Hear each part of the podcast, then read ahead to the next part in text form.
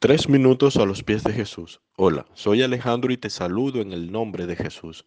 En mi ciudad decimos borrón y cuenta nueva cuando se supera una etapa y se inicia otra. Cuando iniciamos algo nuevo, teniendo la experiencia de haber culminado algo similar, tenemos la oportunidad de hacerlo mucho mejor y no cometer los mismos errores.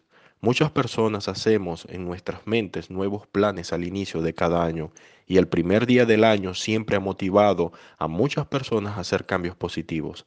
En la palabra de Dios Jesús nos dice en Apocalipsis 21:5, y el que está sentado en el trono dijo, He aquí yo hago nuevas todas las cosas, y añadió, Escribe, porque esta palabra es fiel y verdadera. Fiel es Dios, en Él tenemos el correcto aliado para borrar todo y hacer algo nuevo.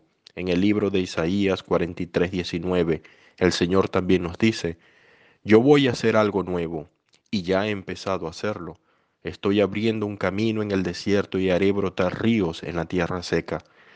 Como podemos ver, ya Dios está dispuesto a hacer cambios en tu vida. Él puede abrir caminos en el desierto que estés atravesando y Él puede hacer brotar ríos en tu tierra seca. La carta de segunda de Corintios 5:17 dice, de modo que si alguno está en Cristo, nueva criatura es. Las cosas viejas pasaron y he aquí, todas son hechas nuevas. Dios te da la oportunidad de dejar atrás todas las cosas vividas que no te agradan y hacer cosas nuevas para ti, pero esto es para los que están en Cristo.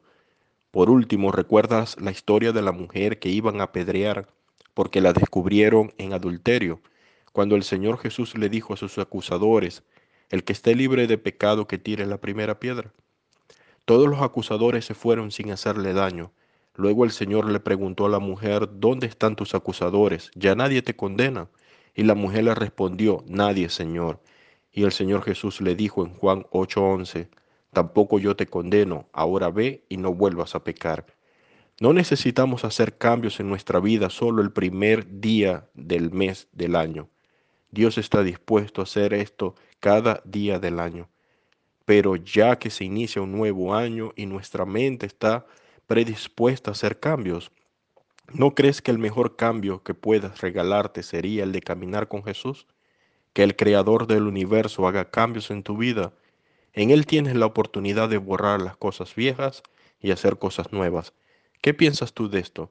Dejas tus comentarios y opiniones en iglesialatina.com y deseamos tengas un día muy bendecido.